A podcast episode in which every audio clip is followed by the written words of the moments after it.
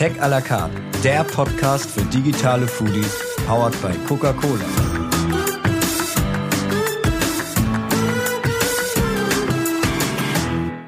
Liebe Freunde von Tech à la carte, ich freue mich sehr, dass ihr auch beim vierten Appetizer wieder dabei seid. Diesmal gibt es von uns ein kleines Interview mit einem der Inhaber des Restaurants Fette Kuh in Köln. Was deren Spezialität ist? Ratet doch mal. Wir lassen es noch einen kleinen Augenblick offen. Guten Appetit!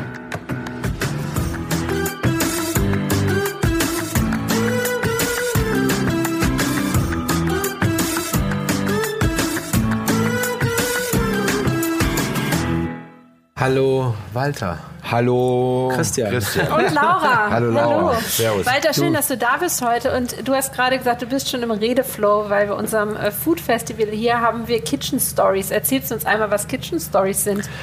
Ja, die Kitchen Stories sind, ähm, wir laden ca. 20, 25 Leute ein in einen Raum, wo wir oder ich und mein Küchenchef, der Martin, wir haben das gerade zusammen gemacht, einmal ein bisschen was über unsere Philosophie, über unsere Geschichte, über unser Produkt selber, über den Laden, über die Schwierigkeiten, über ja, was dazu gehört, ein Gastronom zu sein.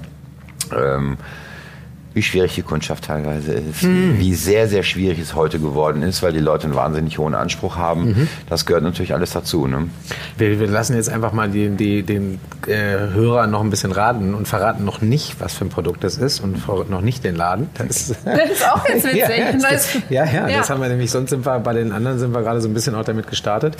Ähm, aber du hast natürlich äh, in der Tat ein Produkt, was viele, viele kennen, was viele in unterschiedlichen Variationen schon probiert haben.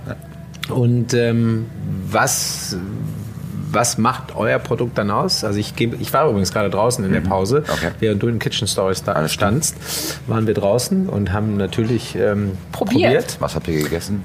Den- Den, einfachen, den plainen oder das etwas äh, mit mehr Plain, plain, Plain. plain. Plain, Ja, okay. ich glaube, das ist so ein bisschen ähnlich äh, wie mit dem, wenn guter Spann jetzt Gutswein da richtig ist. auf die Folter, ne? Wenn es einen guten Gutswein gibt, dann kann es einfach nach oben nur noch besser werden. Wenn der Genau. Gutswein schon schlecht ist, dann, ne?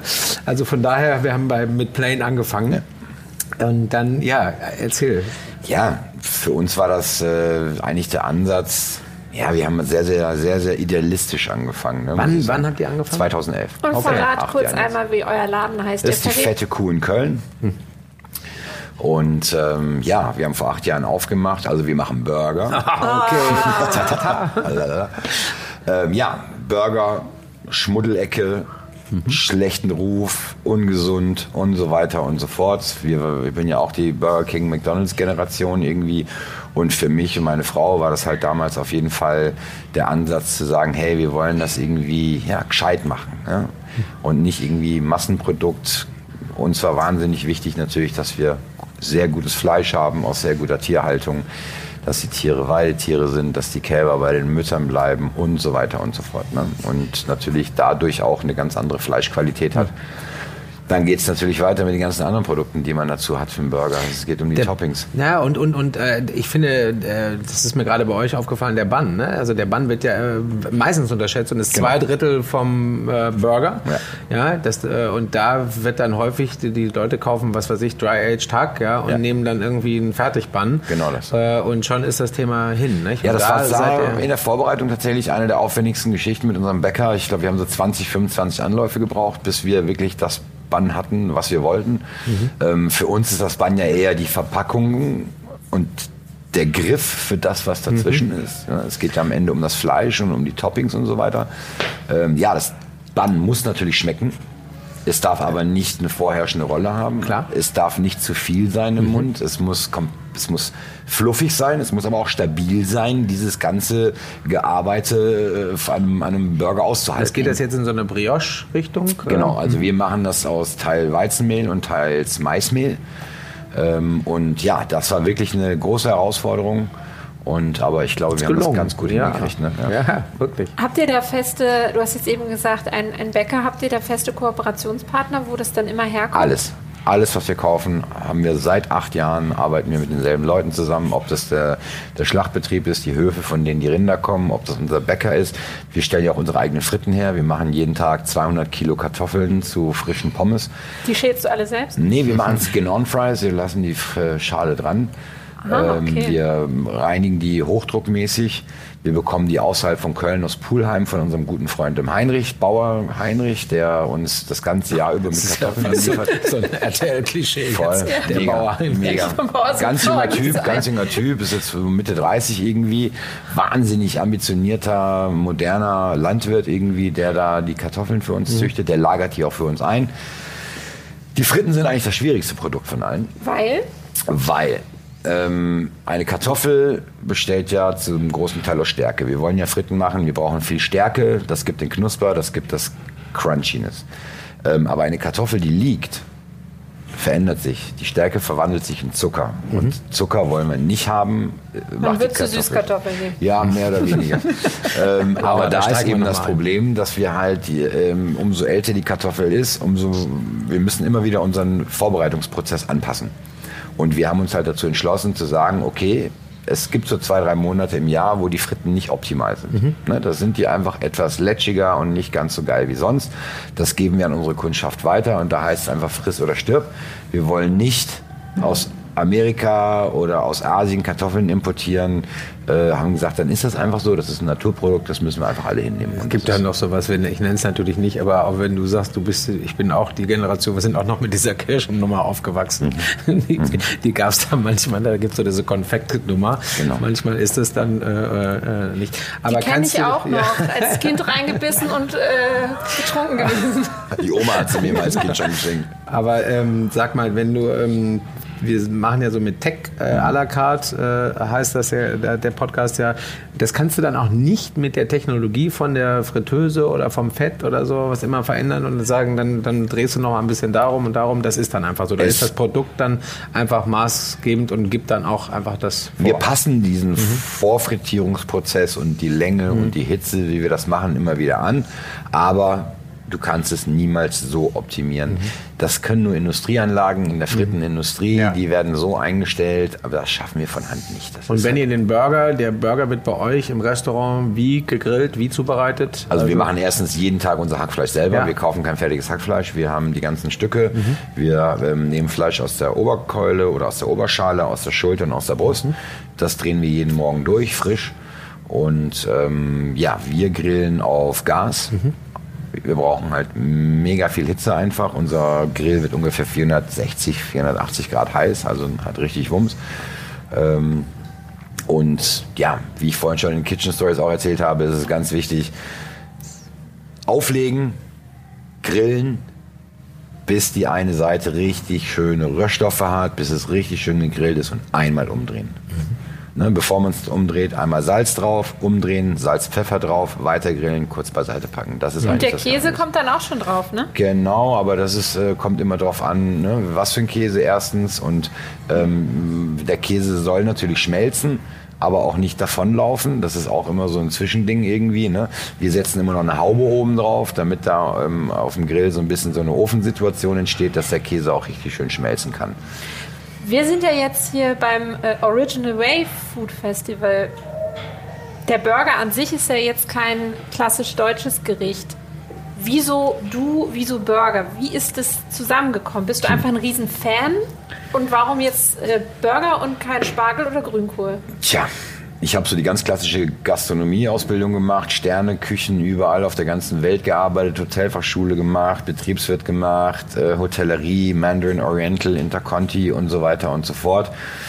Aber dann kam irgendwann mal die Zeit, Familie gründen und so weiter. Und wie man ja weiß, in der Gastronomie ist es ja auch nicht gerade leicht äh, zu überleben. Die Gehälter sind natürlich dementsprechend schwach, wenn man sieht, wie viel man dafür arbeitet. Und dann war einfach an der Frage, okay, wir machen, ich will mich jetzt selbstständig machen. Und ich hatte keine Lust mehr auf diese ganze Sterne-Gehopserei. Und dann kam das eben dazu, dass wir gesagt haben, ja, jetzt kommt mal der Burger dran. Ne? Wir waren ja noch einer der Vorläufer hier in Deutschland, ne, die so angefangen haben mit High-End-Burgern. Äh, als ich das meinem Vater gesagt habe, ist er erstmal ausgerastet. Der hat sich immer gedacht, der Walter kocht das irgendwie ein bisschen Shishi und äh, ne? ähm, heute ist er Gott froh, dass ich es gemacht habe. Und mer mer kann, merkst du irgendwie, was das- würdest du sagen, der Markt ist jetzt gesättigt oder der Markt Der Hype voll? ist rum. Der Hype ist ja. Der Hype ist rum, auf jeden Fall. Das ist Aber ihr klar. habt trotzdem nach wie vor, also ich meine, ich, ich finde es ja, also ich Same, same. krieg's nicht mehr aus. Ne? Also ich bin einfach, ich gehe wirklich mit einem Heißhunger immer noch gerne einen Burger essen. Ja, es Und hat sich ich etabliert weiß, wie eine ist gut, Pizza, es hat ja. sich etabliert wie ein Okay. Döner, es hat sich etabliert wie die ganzen Speisen aus der ganzen Welt, die hier nach Deutschland gekommen sind, gehört der Burger mittlerweile ganz genauso dazu. Ich finde ja auch irgendwie einfach dieses Yin und Yang äh, ist total wichtig. Ne? Also na, na klar, auch der fleischlose Tag und äh, einfach auch da der, der nachhaltige Gedanke und auch mal anders, aber Genau. dieses, dieses Spaß eben halt und dann sind wir wieder beim Original. Ähm, hattest du bei dir von Anfang an Coke im Laden oder? Nein, Ähm, ne? Ja, das hatten wir nicht. Wir hatten gedacht, Mensch, wir gehen mal von dieser ganzen Mainstream-Sache weg. Da kam ja damals Fritz irgendwie zur, zur, zur Sprache. Dann haben wir am Anfang nur Fritz Cola drin gehabt eigentlich. Haben dann aber angefangen, so ein bisschen weiter zu spinnen. Wir hatten dann irgendwann mal acht Cola-Sorten bei uns. Cola, Ja, ganz ja, bewusst. ja. Aber nicht die Coca-Cola. krass, ja. Also wir hatten Phantomins, wir hatten Afri, wir hatten äh, Ali Cola, äh, weiß der Geier was alles. Und dann circa vor, ich glaube, anderthalb Jahren haben wir gesagt, okay, weil ich dann tatsächlich das erste Mal wieder nach einiger Zeit, und es ist kein Geschwätz, nur weil wir jetzt bei Cola sind, äh, habe ich mal wieder eine Coke getrunken aus der kleinen Glasflasche und die war einfach so geil, die war so lecker. Und dann ich gesagt, hey komm, wir, wir stellen die jetzt einmal wieder in den Kühlschrank. Und es war tatsächlich so, dass wir nach ungefähr zwei Monaten haben wir mal eine Auswertung gemacht. 70 Prozent unserer Gäste haben nach einer Coca-Cola gegriffen. ja, es- Und dann haben wir gesagt, okay, alles klar. Und dann irgendwie ein halbes, dreiviertel Jahr später kam ja dann Coca-Cola auch auf uns zu und hat gefragt, hör mal, habt ihr Bock irgendwie mitzumachen an der Werbekampagne? Und dann haben wir gesagt, jo, wir sind dabei. Ja, ich finde es super, dass du es sagst und äh, ähm, es ist immer so ein bisschen cheesy, wenn man selber irgendwie für, äh, für Coke arbeitet und dann, aber wir haben echt, bin, ich bin so ein Typ, der hat auch gerne mal eine Kiste äh, 02 hinten im Kofferraum drin, weil ich irgendwie, wir kriegen als Mitarbeiter so ein Deputat, ne, so einen Haustrunk. Und ähm, Weihnachten fahre ich gerne rum und verschenke die 24 Ja. Flaschen als äh, Weihnachtskalender, aber ähm, hin und wieder habe ich trotzdem was drin. Und wenn ich dann in Coke, in, in Burgerläden bin oder sonst woanders, wo es halt keine gibt, dann stelle ich die einfach gerne hin. Und so einfach mal so, ey, komm, probier's mal, weil es gibt immer so dieses Ding, ah nee und so weiter. Und dann passiert genau das, was du gerade beschrieben hast, dass die Leute nämlich dann äh, feststellen, der, der Gast greift danach, weil einfach auch äh, ich nach wie vor diese Haptik, diese die Pulle an sich macht schon Spaß. Ja. Ja, und jetzt habe ich hier eine Colaflasche mit dem Namen Von der fetten Kuh drauf. meines Genau. Imbiss-Restaurants da drauf. Ja. Das ist der Wahnsinn. Lass uns erzähl doch noch mal kurz, du hast gesagt, ähm, du wurdest angesprochen, du hast dich dann entschieden mitzumachen. Du bist jetzt bei dem Festival dabei. Was für ein Gefühl ist auf diesem Festival? Wie empfindest du das? Es gibt zahlreiche Food-Festivals in, in vielen deutschen Städten. Was war jetzt hier besonders? Und ähm, wenn wir das nochmal machen, wir werden uns die Zahlen angucken, machst du dann wieder mit? Ja, auf jeden Fall. Also ne, es war ja auch diese, ich glaube, dieser Anfang war jetzt auch so ein bisschen so eine Lernphase für uns alle. Ob das jetzt für Coke war, ob das für uns war. Äh, ähm, da gibt es auf jeden Fall noch einiges, was man optimieren kann natürlich. Wir haben ja auch schon mit den anderen Gastronomen, also ich finde auch äh, einfach die Qualität, die hier geschickt wird von den ganzen Gastronomen, ist der Hit. Und wir haben einfach mal abends hier nach Feierabend auch mal zusammengesessen in der Hotelbar und haben mal ein bisschen gequatscht. Und wir wollen uns unter den Gastronomen auch noch so ein bisschen mehr austauschen, auch ein bisschen Produkttausch zu machen. Zum Beispiel die Jungs von Takumi ja, machen Rahmen. Nach dem Festival in München kam der Chef von Takumi direkt an und meinte, guck mal, ich habe hier gerade aus den Rahmen, habe ich gerade hier zwei Buns gebacken irgendwie, ne? also Rahmenbrötchen gemacht, Ja. im Ring gebacken irgendwie Das und kommt beim nächsten Mal, ja klar, die Nudeln auf die Plancha, schön ein bisschen anknuspern, die machen eine mega geile Miso und dann gesagt, weißt du was, dann machen wir das nächste Mal einfach, wenn, wenn das wieder stattfinden sollte, machen wir ein Patty von uns, wir machen aus eurer Miso, machen wir eine Mayo und dann machen wir eine, eine, eine works. Rahmen-Miso, Ja. Mayo, Patty, äh, Geschichte Ja. halt einfach. Ne? Und das macht Spaß. Das, ist, eine- das Tolle ist ja auch, dass es alles Leute hier sind, die keinerlei Konkurrenzdenken haben, die keinerlei, Ja. ich habe die dickeren Eier als du irgendwie, sondern irgendwie, das war wirklich ein total schönes Miteinander, untereinander. Der hat das vergessen, der hat, das war ganz toll. Also wirklich. Ja, weil ihr seid und, ja auch alle, Verzeihung, okay. Nee, und am Ende ist es ja für uns als Gastronomen, ich habe das in meinem Team und allen Leuten, die mit uns zusammengearbeitet haben, haben wir gesagt, das ist das Gastronomie-Wunderland. Was Coke natürlich hier alles aufgebaut hat und welche Möglichkeiten da sind. Das hat für uns natürlich als Gastronomen im Alltag ist das natürlich nicht die Normalität. Ne? Aber ist ja trotzdem total schön. Ja, ich finde es auch total super, Total. dass äh, wir ja euch auch besucht haben und es ist ja auch eine Webserie ein Teil von euch gibt. Mhm. Jetzt ist die große Frage, wann wir unseren Podcast veröffentlichen. Es kann sein, dass er schon online ist. Es kann auch sein, dass wir noch warten müssen. Aber ihr habt ja dann sozusagen den Schritt ins Digitale auch wieder zurückgemacht. Das ist ja auch, finde ich, so eine ganz tolle Art und Weise, wie mit dem echten Food in ja. einem Festival gespielt wird, aber ja. man die Geschichte zu euch auch sich im Digitalen anschauen kann. Ja, also haben, die schon haben die schon gedreht mit euch? Ist schon gedreht? Äh, wir haben keinen richtigen langen Spot gemacht mhm. bei uns. Nee, wir haben Aber das Schöne ist, dass jeder, der hier zuhört, ja, dass ihr ja nicht aus der Welt seid, sondern äh, Köln, ja. die fette Kuh. Ja. Walter. Und wir sind und ziemlich stark auf Insta und Facebook. Wie heißt dein Kollege? Der Martin. Martin. Das, ist, das ist mein Küchenchef, der Martin. Meine Frau und ich, die Andrea, wir betreiben zusammen mhm. den Laden. Also meine Frau ist auch die Inhaberin. Meine Frau ist Vegetarier übrigens. Das ist ja auch Seit 24 Jahren. Also kann man sicher sein, dass Gibt's es auch euch Veggie tollen Veggie Burger genau. gibt. Anhand, an, ja, anhand dessen, dass meine Frau Vegetarier ja. ist, sind wir natürlich auch in beiden unserer Läden. Wir haben ja noch einen anderen Laden äh, ähm, sehr angehalten, auch für die Vegetarier was zu bieten. Ne? Und ähm, für mich war es halt immer wichtig, kein Fleischersatzprodukt ja. zu machen. Ich möchte nicht irgendwie, also da sage ich friss Fleisch oder Körner. Mhm.